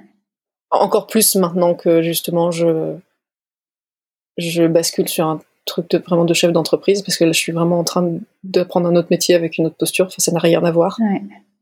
Euh, et je pense qu'en fait, les, les, les, les périodes les, les, plus sympas que j'ai eues, c'était avant, c'est avant que je change de posture. Ok.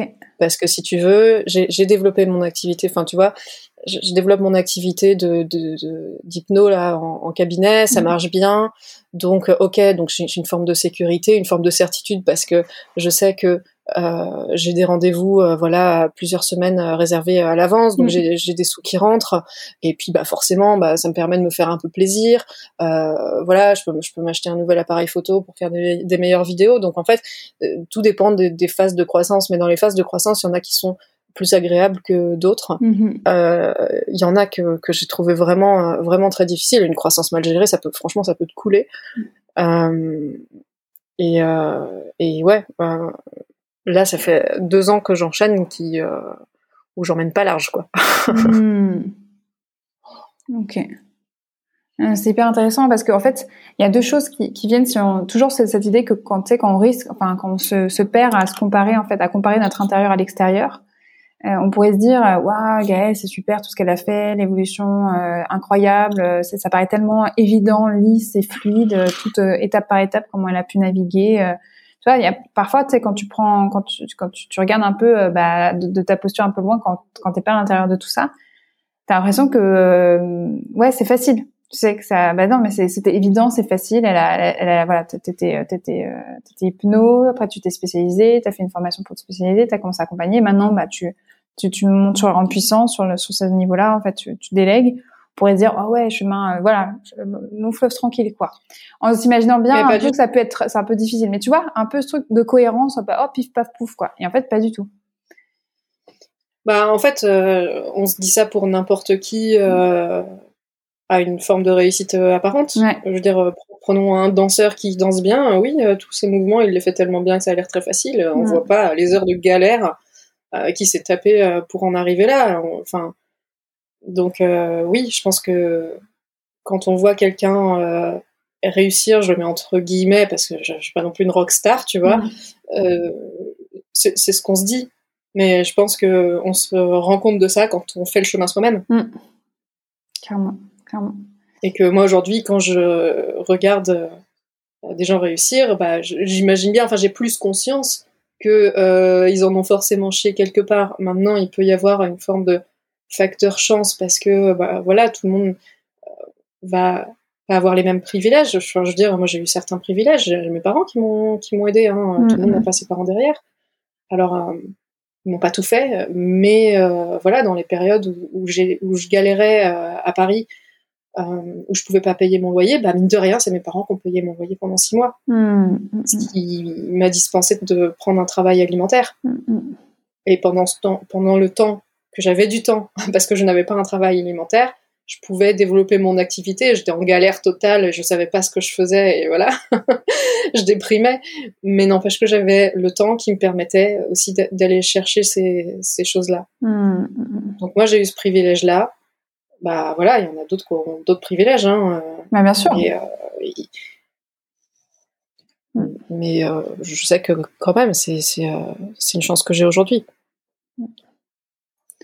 je trouve ça, je trouve ça hyper intéressant que tu que, que tu t'autorises à être vocal là-dessus sur les difficultés que ça peut être, sur, sur, la fatigue, sur le fait que ça peut être éreintant, tout ça, parce que on a trop vite fait en fait de, de, de bypasser ça en fait quand tu te projettes là-dedans. Quoi. C'est euh, toujours cette idée que tu, tu, tu, tu compares un truc euh, auquel tu connais pas et en fait euh, qui est pas encore accessible. Quoi.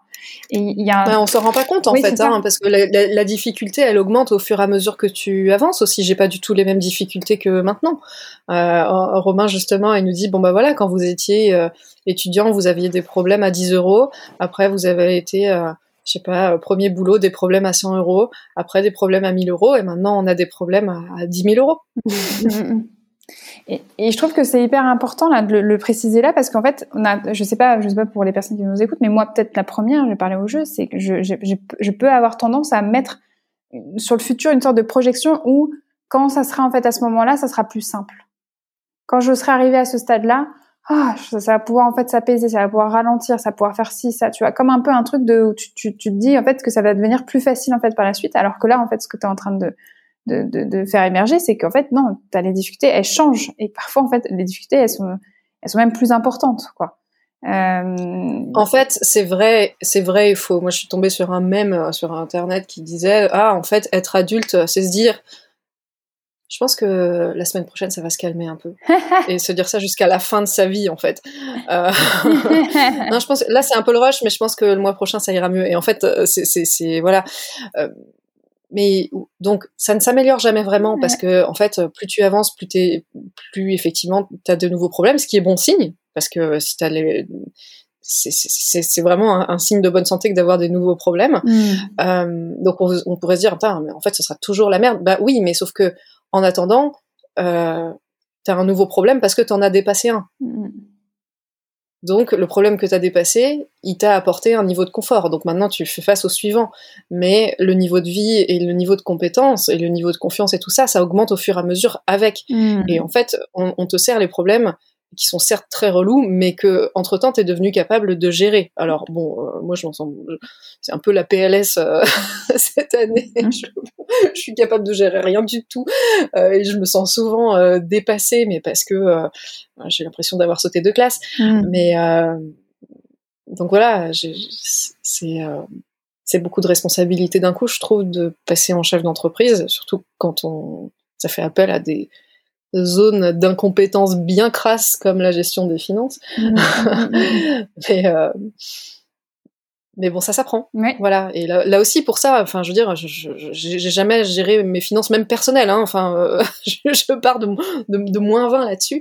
Bah, j'ai pris un accompagnement en gestion de finances et je suis allée à toutes les séances. Mais bon, ben voilà, je commence un peu à comprendre au bout de dix mois ce que ça veut dire. Ouais, quand tu dis un accompagnement finance, c'était, euh, quelqu'un comme un, un, ou une experte comptable ou, ou euh, vraiment un coach euh, là-dessus? Non, c'est, une coach, c'est Laure ah, Matsukis qui, qui fait vraiment, qui, qui forme les, les, les, chefs d'entreprise à la responsabilité de leurs finances, à être pilote financier de leur boîte. Voilà, ce qui est 100% nouveau pour moi. ok, hyper intéressant. Ouais, super. Ok. Et en fait, on est obligé de passer par cette case-là parce que, bah, en tant que responsable d'une entreprise, bah, à un moment, les thunes, tu dois bien les gérer. Et euh, moi, je mm. sais pas faire ça, quoi. J'ai zéro stratégie. Je, c'est une question que je fuis complètement parce qu'elle me terrorise. Donc, euh, donc voilà, mais je, dois bien apprendre à mettre le nez dedans. Même si je délègue ce truc-là, je dois quand même comprendre comment ça marche. Ouais, carrément. il me faut euh, énormément de douceur et d'empathie pour que je puisse daigner m'intéresser au sujet. Mm. ouais. Ouais, non, je, je, je, je, compatis. Moi, j'ai mon mari qui a fait exprès d'écrire un compte Instagram euh, sur euh, la finance pour que je puisse m'y m'intéresser. Il a créé spécifiquement pour moi un compte Instagram en, espérant oh, vraiment. C'est un des plus beaux gestes de mais oui, que mais en, mais, ça, mais en espérant que, comme je suis tout le temps sur Instagram, que j'allais lire ses posts. Voilà, euh, pour essayer de m'éduquer à la finance. Génial. ouais, non mais voilà. Et euh, résultat, il a plus d'abonnés que moi aujourd'hui, alors qu'il a commencé il y a deux ans et que moi j'ai commencé il y a beaucoup plus longtemps. bah ouais, mais lui aussi, hein, il répond, euh, ah ouais, à des besoins. Voilà, exactement, voilà. Donc ouais, non, ça me parle beaucoup là, toutes tout, tout, ces peurs en fait concernant, et c'est pour ça que je, je, je, note bien le nom euh, de, de, de la coach euh, voilà, qui t'aide. Super.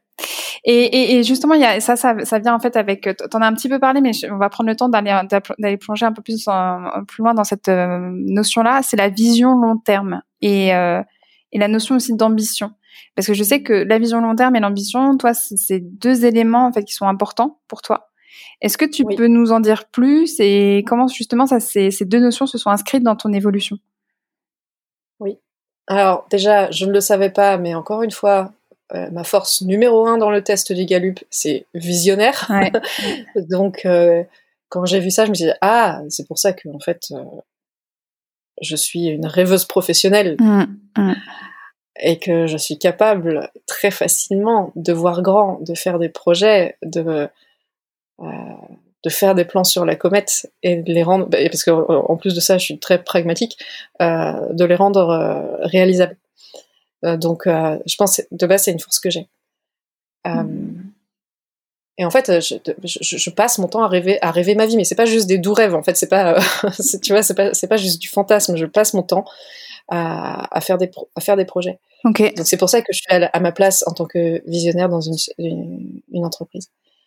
Euh, maintenant, en fait, euh, quand je faisais mes études de dessin animé, je voyais bien que j'allais pas faire ça toute ma vie. Hmm. Je bon, je fais ça parce que de toute façon, euh, j'ai jamais su quoi faire d'autre. En fait, je suis bonne à rien à l'école à part euh, faire des dessins. Et euh, donc en fait, c'était un peu une voie par défaut. Mais pendant mes études, je, je me disais bien que j'allais pas faire ça toute ma vie. Parce que justement j'avais envie de contribuer aux causes qui m'étaient chères et qui le sont toujours, qui sont euh, bah voilà les arbres, les animaux, euh, l'équilibre, euh, l'équilibre de la nature. Mais je suis pas du tout une meuf de terrain là-dessus. Et de fait, je me suis dit bon, je vais pas aller, c'est pas moi qui vais aller sur les navires de Sea Shepherd en fait. Hmm. Donc bah moi ce que je veux c'est gagner plein de thunes et la filer à ces gens-là. Hmm. Donc de base, ma vision, elle est très motivée par euh, le gain financier. Parce que euh, c'est un moyen, l'argent est un moyen tellement formidable, en fait, pour nourrir tellement de projets qui me tiennent à cœur, que même si j'étais pas capable de les faire, en fait, moi, je veux être mécène. Voilà, c'est ça, c'est ça mon but dans la vie, je veux être mécène. Donc, euh, donc j'ai trouvé un moyen vraiment de, qui pouvait vraiment être rémunérateur, bah, parce que j'ai envie d'être confort et, au-delà de ça, parce que j'ai vraiment envie de contribuer à ces, à, ces causes-là, quoi. Euh, j'ai vraiment envie d'être actrice de, de, cet équilibre. Et donc, bah, voilà, je, je cherchais un moyen qui pouvait me permettre de le faire. C'est-à-dire un moyen euh, qui euh, répond à une cause qui est importante pour moi, mais qui est plus, plus rémunératrice que être sur un navire sur Sea Shepherd. euh, voilà. Donc, euh, parce que je savais que c'est pas, c'est pas sauver les animaux qu'elle est. Euh, enfin, je veux dire, les animaux n'ont pas d'argent et les arbres non plus. Hum, hum, Donc, euh, je suis allée. fallait que je réponde pour ça à des besoins qu'ont les humains. Et voilà, c'est un peu ma pirouette en fait. Ce que je fais aujourd'hui, c'est euh, en fait, je me suis dit bon, je peux pas être utile directement à, la nature, mais pourquoi la nature est dans la merde? Bah Parce que en fait, les humains sont malheureux, donc ils font de la merde. Donc comment je peux aider les humains à être plus heureux, et à consommer mieux et à être moins euh, euh, auto-centrés parce que parce qu'ils souffrent. Voilà. Donc mon but du jeu, c'est d'aider les gens à penser à autre chose que leur souffrance, hmm. c'est-à-dire au monde qui les entoure. Donc euh, ils consommeront mieux et en plus de ça, eh ben, ils me payent et ils me donnent plus d'argent que ce que j'en ai besoin à titre personnel pour pouvoir toucher plus de monde et redistribuer cet argent euh, à, ceux qui n'en ont pas. Alors il y a plein de gens qui n'ont pas d'argent, mais moi en l'occurrence ceux qui n'en ont pas, je parle euh, des animaux et des végétaux, mm-hmm. qui subissent, qui subissent nos comportements tout autant et qui sont euh, hyper impuissants en fait euh, face à ça. Mm, mm, mm. En tout cas dans les médias. Ah, super. Et euh, justement, comme, comme, comme toi, la vision, c'est quelque chose d'important pour toi et que de toute manière, en fait, t'es aligné en fait avec ce, avec ça complètement. Enfin, ça, quand, tu l'as dit plusieurs fois, hein, t'es visionnaire. si je te demande en fait ta vision par rapport justement au, au, monde du love coaching, enfin de tout ce qui est en fait coaching en relation amoureuse, toi, et, par rapport à ta pratique aussi, euh, est-ce que tu as l'impression qu'il y a quelque chose qui a changé depuis 2018, quand, depuis que tu as commencé, toi, justement, à être coach en, en relation amoureuse? Est-ce que tu as l'impression que le monde de, voilà, de, de, du love coaching a, a bougé en fait depuis 2018 Ce serait sur quel aspect? Et t'as l'impression aussi, même si on faisait une sorte de futurisation ensemble sur la vision euh, future, est-ce que t'as l'impression qu'il va y avoir des choses que tu sens déjà qui vont arriver? Voilà, si on fait un peu un récap euh, passé, présent, futur euh, sur tout le secteur en fait du coaching en relation amoureuse. Ouais, qu'est-ce qui question ne m'intéresse pas du tout, dans le sens où je, je, ne me préoccupe absolument pas de, du futur du love coaching. C'est hors de mes préoccupations. Euh, je m'en fous. Ok. Vraiment, euh, je m'intéresse pas aux pratiques en fait. Hein. Euh, je m'intéresse pas de la même manière que je m'intéressais pas à l'hypnose, je m'intéresse pas au love coaching non plus. Hein. En lui-même, en fait, c'est ça. C'est pas, c'est pas, c'est ça. En soi-même, en fait, ça t'intéresse, ça t'intéresse pas. T'as l'impression que par conséquent, là, toi, ta vision, elle est plus sur quoi? Sur euh, qu'est-ce qui, qu'est-ce qui vraiment euh, attire ton intérêt? Euh, Parce que c'est quand même lié en fait à ton activité. Qu'est-ce que tu gardes en ligne de mire toujours dans ta vision? Qu'est-ce que tu, ouais, parce que c'est quand même ça un visionnaire, c'est qu'il a toujours en fait l'œil sur mm. quelque chose quand même. Ben, alors déjà, moi, je cherche pas à aider les gens, je cherche à aider l'humanité. Ok. Donc j'ai une vision à 300 ans et pas, enfin, ce que je mets en place aujourd'hui, euh, j'espère que, que ça va aider des gens, mais dans vraiment très très longtemps, je fais ma petite part du colibri en fait, mm. euh, comme on dit. Mais euh, ma, vision, elle est vraiment portée sur les générations futures et pas forcément sur. Enfin, en fait, j'aide la génération de maintenant, mais c'est pour que elle aide la génération d'après. Mm. Tu vois, c'est donc mon focus, il est, il est déjà là-dessus. Ok.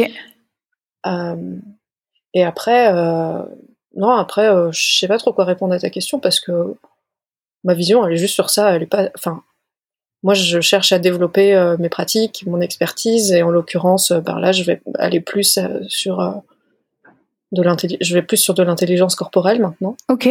À proposer des expériences. voilà. Ok. Quand tu dis intelligence corporelle, pour les personnes qui nous écoutent, ça, ça pourrait être quoi? Bah, par exemple, euh, c'est ce que je propose dans mon stage euh, d'été. En fait, euh, je fais des ateliers à thème et en fait, on bouge. On bouge, voilà. Je leur fais faire des mouvements, je leur fais faire des, des, des, activités. c'est vraiment des activités, en fait. C'est du jeu. Alors évidemment, c'est stratégique, mais, mais c'est du mouvement. c'est du mouvement avec, avec du sens. Et ça permet aux, gens de, de, revenir dans leur corps, de revenir dans leurs émotions, et euh, bah, c'est là que tout se passe. Donc évidemment, la tête, elle sert à quelque chose, mais souvent on est un peu prisonnier de la tête. Et, euh, et, et, voilà, moi je cherche à les faire euh, revenir dans le corps. En tout cas, c'est c'est l'axe que je prends aujourd'hui. Hmm. Ok. Et, si je reviens sur cette notion que tu as l'œil sur les générations futures, que tout ce que tu fais, c'est voilà, c'est vision 300 ans. concrètement, cette vision-là, toi, comment tu t'y connectes? Ou comment tu t'y es connecté C'est-à-dire que est-ce que tu as, as, fait vraiment le truc, un plan de transformation de ton activité euh, tous les six mois avec euh, des euh, euh, KPI, enfin vraiment des, des jalons euh, où tu allais en fait euh, comparer est-ce que je suis j'ai atteint mes objectifs ou pas. Ou est-ce que c'est beaucoup plus intuitif? Est-ce que c'est beaucoup plus flou en fait? Voilà tu as une vision globale et tu, tu, te laisses en fait attirer par cette vision là ouais comment tu quand, comment tu manifestes ta vision? Comment tu t'y connectes Comment tu, tu la suis C'est très intuitif parce que alors c'est une grosse erreur de ma part et c'est ce qu'on est en train de mettre en place avec Stéphane qui est mon bras droit euh, aujourd'hui. J'ai aucun suivi de rien. Hein. Ok. Je je suis pas mes KPI. Je je, je, je sais même pas. Enfin vraiment j'ai zéro tableau de suivi donc ça c'est euh, c'est vraiment une erreur de, de, de, débutant. Mais je ne suis rien du tout en fait. Je j'ai une vision à la fois assez vague et assez précise de ce que de ce que je veux faire. Euh, c'est-à-dire que bah, je...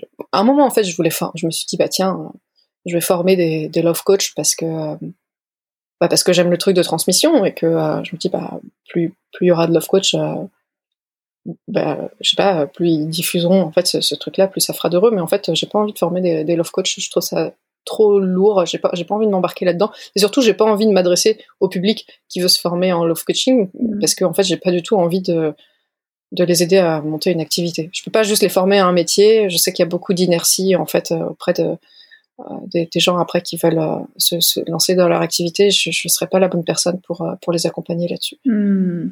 Donc je vais former un autre type d'accompagnant. Voilà. Ok. Là, c'est dans, dans, dans, ta vision, c'est dans tes projets futurs, c'est ça? Ouais, ouais, ouais. C'est mon, mon prochain projet. En fait, j'attends de stabiliser. Enfin, non, je, je n'attends pas de stabiliser. Je fais en sorte de stabiliser ce que j'ai là euh, déjà, et l'idée c'est euh, c'est que ça me libère en fait l'espace pour me consacrer à ce, à ce prochain projet, ouais.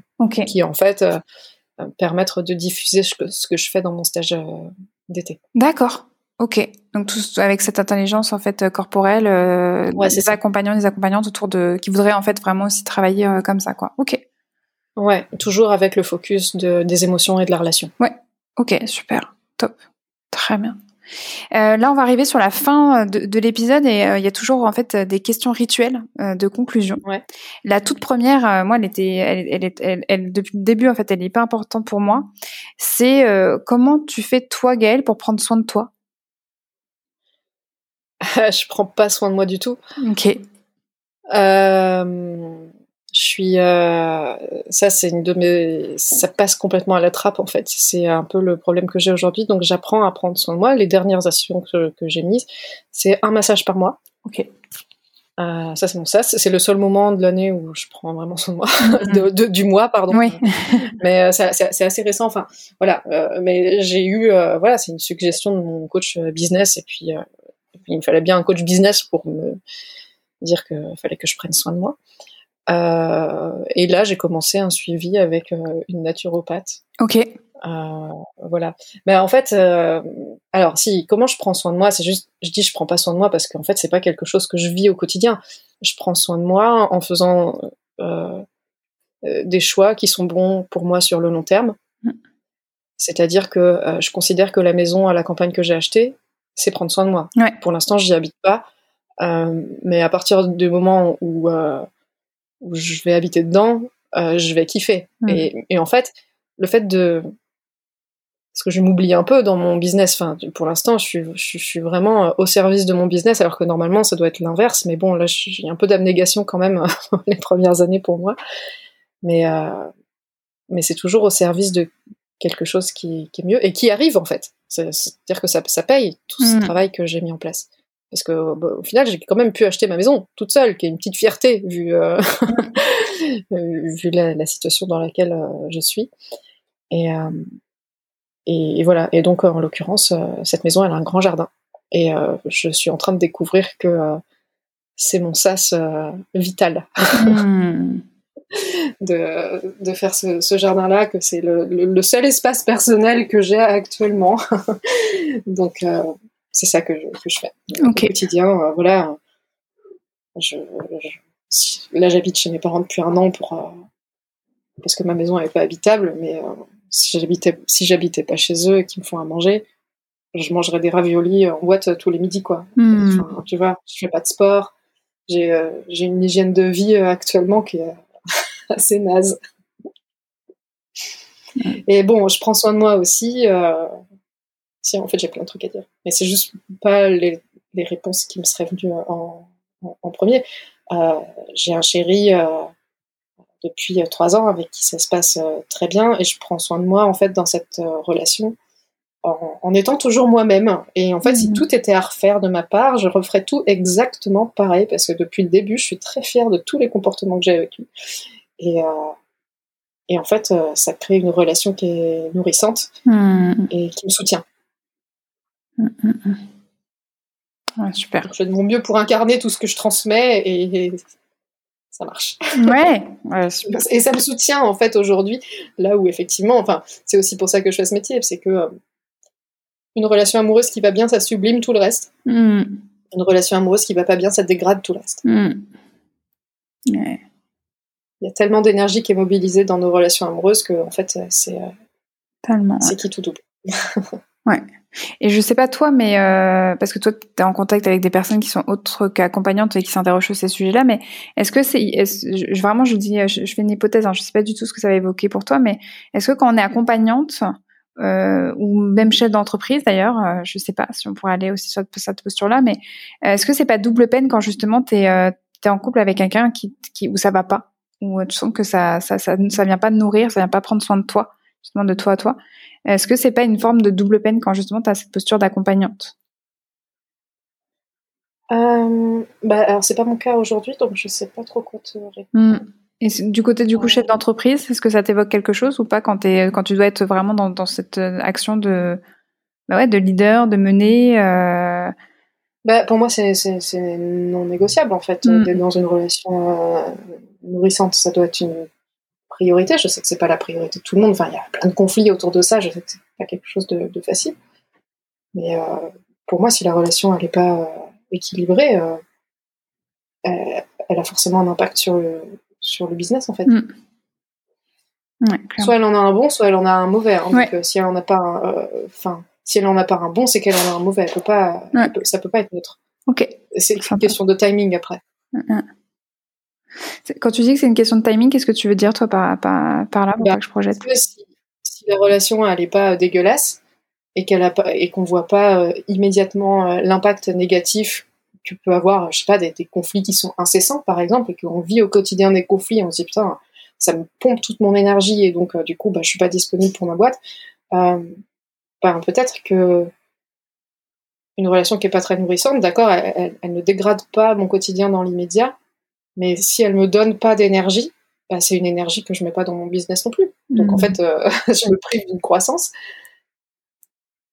sur le sur le long terme. C'est juste que euh, je, ne vois, je, donc ça a des conséquences négatives. C'est juste que je les vois pas forcément tout de suite. Mmh, ouais.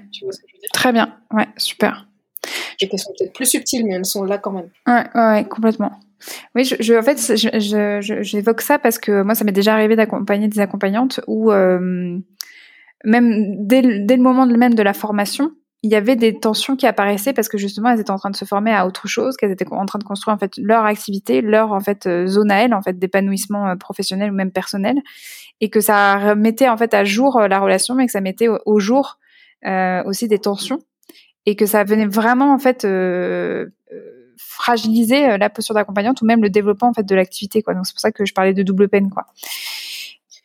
Bah après, euh, enfin évidemment, ce serait, ce serait du, cas par cas, mais dans tous les couples qui existent, il y en a qui existent déjà un petit peu euh, par défaut et en fait qui continuent pas nécessairement pour les bonnes raisons. Donc bah, si c'est clair, j'ai envie de dire tant mieux. Mm.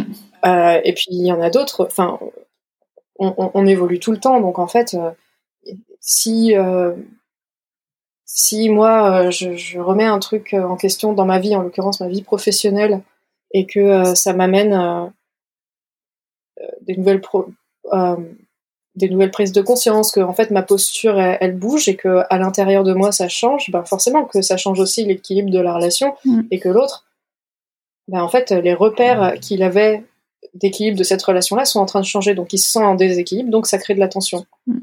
Et, et donc faut aussi prendre soin de cet autre qui se sent peut-être un peu déconnecté, qui se sent peut-être un peu dépassé mm. par euh, ce que je suis en train de mettre en place. Mm.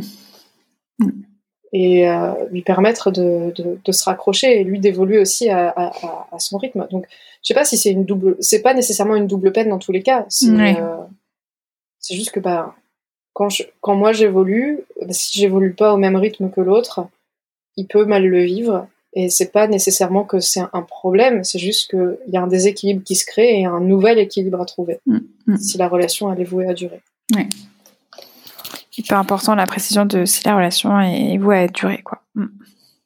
Ok. Oui, tout dépend euh, sur quoi est basée ma relation. Euh, il y a beaucoup de gens qui sont en couple euh, un peu, enfin, inconsciemment en fait. Tu vois, c'est pas une relation vraiment de conscience. Complètement, ouais.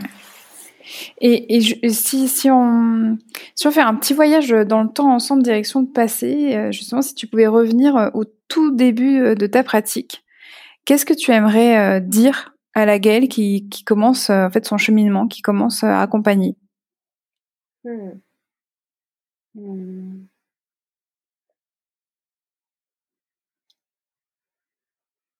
Eh ben, je lui dirais.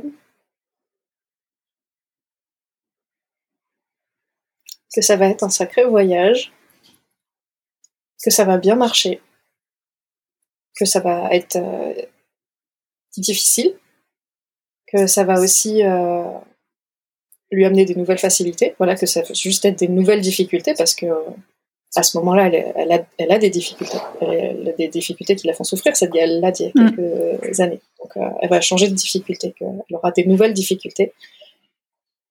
Mais qu'en tout cas, les difficultés qu'elle a aujourd'hui, à ce moment-là, il y a quelques années, euh, ce sera plus, ce sera plus un sujet.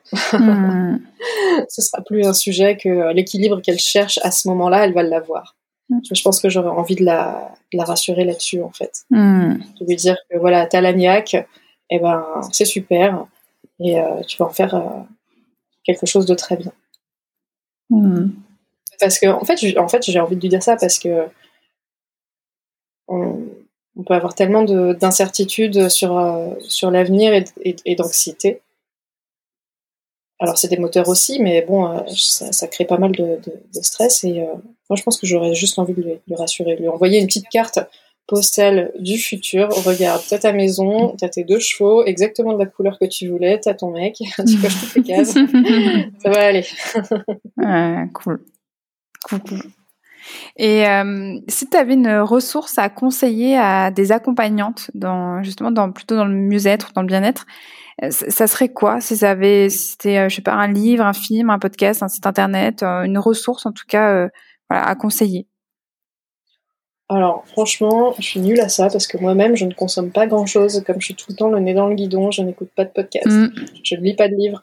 Euh, mais si, bah écoute, euh, voilà, celui que j'ai sur mon livre de chevet, que j'ai devant moi, ça s'appelle Les secrets d'un esprit millionnaire. Ok. et euh, voilà, j'en ai, j'en ai deux, c'est le langage des émotions et le secret d'un esprit millionnaire. Alors, c'est mon livre de chevet, je les lis jamais, mais je les picore à droite à gauche. Ok. Et, et en fait, euh, voilà, je, je, trouve hyper bien ce bouquin parce que déjà euh, c'est un, un, bouquin bien américain comme je les aime, c'est-à-dire euh, facile à lire, pragmatique et enfin, moi j'aime bien les bouquins américains comme mm. pour ça, euh, très pratico-pratique et euh, c'est vraiment un, un livre d'état d'esprit. Et en plus, ce que j'adore, c'est que tu remplaces le mot richesse par le mot amour. C'est exactement les mêmes principe de réussite. Et j'adore à chaque fois, en fait, je pourrais lire tout ce bouquin en, remplaçant le, juste le thème, et c'est exactement la même chose. Ok, hyper intéressant. Ok, top, top. Et, euh, c'est vrai qu'au tout début sur ces questions rituelles, je t'avais emmené en fait dans un voyage un peu euh, direction le passé. Là, on irait de l'autre côté, en fait, direction euh, le futur. Tu nous en as un petit peu parlé, mais quand même, je te repose la question pour pour conclure là-dessus ensemble. quels sont tes projets en cours ou tes futurs projets? Toi qui dis que tu es une voilà une rêveuse professionnelle, à quoi tu rêves, Gaëlle? Alors, je rêve à mon temps libre. Ouais. je rêve à rien foutre en fait. Euh, je et bon ça c'est ça c'est personnel. Euh, mais sinon je, je, je, rêve en fait euh, de, de, vraiment de la, de, la, diffusion de mes ateliers. Hmm. Euh, alors en l'occurrence dans les dans les collèges, dans les lycées, auprès d'un public euh, qui est, qui est différent que celui que j'ai actuellement. Okay. Qui, est, qui, est, un public euh, de légitimité, de, de facilité, euh, voilà. Ils disent ah, tu t'adresses aux femmes, c'est très hétéronormé. Oui, je sais, je sais. Euh, c'est voulu, c'est choisi. Et j'ai envie d'élargir ce, ce, ce public-là aussi, de toucher plus de, plus de monde. Donc euh, voilà, ça va faire euh, partie des prochains projets. Ok. c'est déjà pas mal. Je... on, on, verra après. Euh, je suis déjà bien occupée euh, avec ce que j'ai maintenant. Donc je ne vais pas trop trop loin dans le futur, mm. dans, je vais pas trop loin dans le détail parce que euh, je pense qu'il y a une partie de moi qui, qui, qui, se dit aussi, bon, franchement, le jour où ça se sera en place, où ça tournera bien tout seul, où ma boîte pourra se passer de moi et que moi je pourrais buller dans mon jardin et prendre deux trois décisions et faire deux trois vidéos par-ci par-là, je pense que j'aurais euh, j'aurais mon game. Mm. Ouais, de ouf, tellement. Bah, super, bah, Gaëlle, moi je te le souhaite de tout cœur vraiment? Merci, et en tout cas, voilà, on arrive à la fin, à toute fin de, de l'épisode. Donc, euh, vraiment un grand, grand merci pour tout ce que euh, tu as pu euh, nous dire, nous partager. vraiment, c'était hyper intéressant. Je pense que toutes les personnes qui vont, voilà, qui vont, qui nous écoutent, vont pouvoir en fait bien, bien s'en inspirer. Donc, merci, merci pour tout ce que tu as pu partager. Je t'en prie, j'ai un autre. Si, si, j'ai un autre projet. Ah. Je m'arrête pas là. en fait, euh, le, qui, est, qui, est, un peu le side project de, de on euh, Enfin, J'en parle comme un détail, alors que c'est limite la raison d'être du truc. Euh, je, je, je, veux euh, planter des arbres et financer des projets d'autonomie alimentaire végétale. Ok, ah ouais. Et donc je, je veux que on c'est pour ça que quand je disais, moi en fait je veux être mécène. Oui. je veux, enfin, c'est vraiment un moteur pour moi de. J'ai envie de financer ce genre de, de projet. Ok. Donc. Euh, ah super. Voilà. Top. vraiment ouais des, des projets d'autonomie. Euh, je suis un peu euh, un petit côté anti-système. Oui. Et euh, voilà. non mais top, très bien, très bien, super. Bah à nouveau, hein, je te souhaite une grande grande réussite pour ça, de vraiment en fait d'y arriver et de mener en fait jusqu'au bout parce que de toute manière, je crois qu'on va en avoir besoin. Donc merci de t'en occuper pour nous tous et nous toutes. fais juste ma part. Hein. Je, voilà, je travaille aussi sur mon syndrome du sauveur. Je ne sauverai pas la planète. C'est difficile à accepter ça pour moi, mais mm. bon, mm, mm. je, commence petit à petit à m'y faire. Ok. en tout cas, à nouveau, un grand, grand merci, hein, Gaëlle, hein, pour tout ce que tu as pu partager. Euh, merci euh, aussi d'avoir pris le temps. Ouais. Merci. Un grand merci pour votre écoute. Vous pouvez retrouver toutes les ressources mentionnées dans cet épisode dans la section détails de celui-ci ou dans la description sur votre application de podcast préférée. Tous les épisodes d'accompagnante sont à votre disposition sur mon site internet slash podcast. Si cet épisode vous a plu, si vous voulez soutenir mon travail et m'aider à faire grandir accompagnante, vous pouvez le faire en notant, commentant et partageant le podcast autour de vous dans la vie hors ligne ou dans la vie en ligne. D'ailleurs, pour le en ligne, vous pouvez le faire directement sur votre application de podcast préférée comme sur Apple Podcast. Ou si vous le souhaitez, vous pouvez aussi directement mettre un avis sur ma fiche Google Maps Elsa. On se retrouve très vite pour un nouvel épisode. En attendant, vous pouvez me suivre dans ma vie d'accompagnante sur mon compte Instagram Elsa Couteillé. J'y partage ma pratique et des conseils pour une relation harmonieuse avec soi et avec ses émotions. À très vite.